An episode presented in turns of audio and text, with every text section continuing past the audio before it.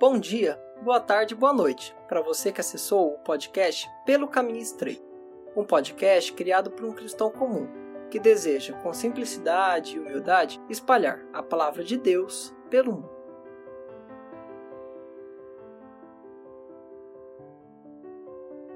Esse é o programa Breves Reflexões, um programa semanal onde reflito sobre um pequeno texto da Bíblia que possa servir de inspiração para uma leitura ou para um devocional. Espero que gostem.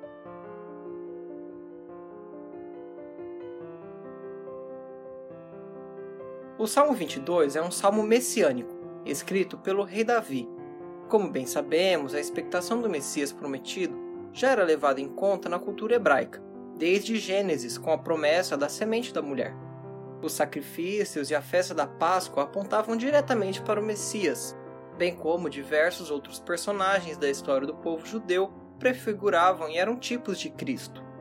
Agostinho de Hipona, grande pai da igreja do século IV, quando faz uma reflexão sobre o tempo, sobre o presente, o passado e o futuro, chega à conclusão que percebemos somente aquilo que existe. O que existe está no presente, ainda que fugaz, mas o futuro não existe, pois ainda chegará, e o passado não existe, pois já passou. Depois de grande aprofundamento nessas questões tão filosóficas e difíceis de compreender, ele percebe que podemos compreender somente o presente, ter expectativas sobre o futuro, como imaginá-lo e antecipá-lo, e ter a memória do passado. Diante desses questionamentos de Agostinho, percebemos que o Salmo 22 é diferente pois o Salmo 22 ele é profético. Isso quer dizer que Davi não apenas escreveu a sua opinião sobre o que esperava da vinda do Messias. Ele descreveu em detalhes o que se passaria com Cristo, tanto física quanto espiritualmente. Nesse sentido, Davi profetiza sobre um futuro que não conhecia, embora esperasse com grande ardor a vinda daquele que traria a redenção ao seu povo.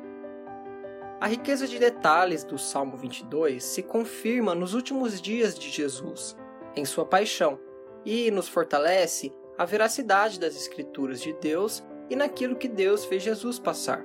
Aquele que é o Filho, o Verbo, o coautor da criação de todo o cosmos, se derrama como água, desloca todos os seus ossos, traspassaram mãos e pés, lançam sorte sobre a sua roupa, e sua força se seca completamente.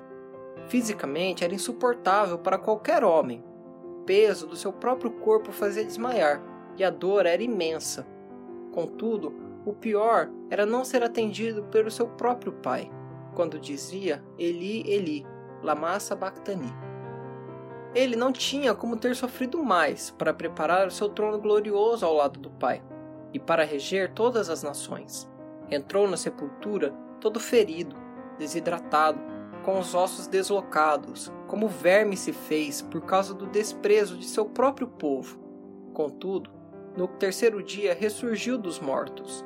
Deus não abominou a aflição do aflito e atendeu ao seu clamor. Em um corpo glorioso, maravilhoso, magnífico e puro, ainda andou por um tempo na terra, conversando com seus discípulos. Finalmente, subiu aos céus e se sentou no trono, onde intercede por todos nós. Lembremos-nos do que ele passou para nos conquistar e nos comprar.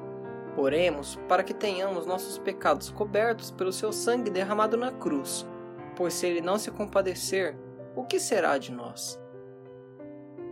Obrigado por ter assistido ao podcast Pelo Caminho Estreito. Até a próxima!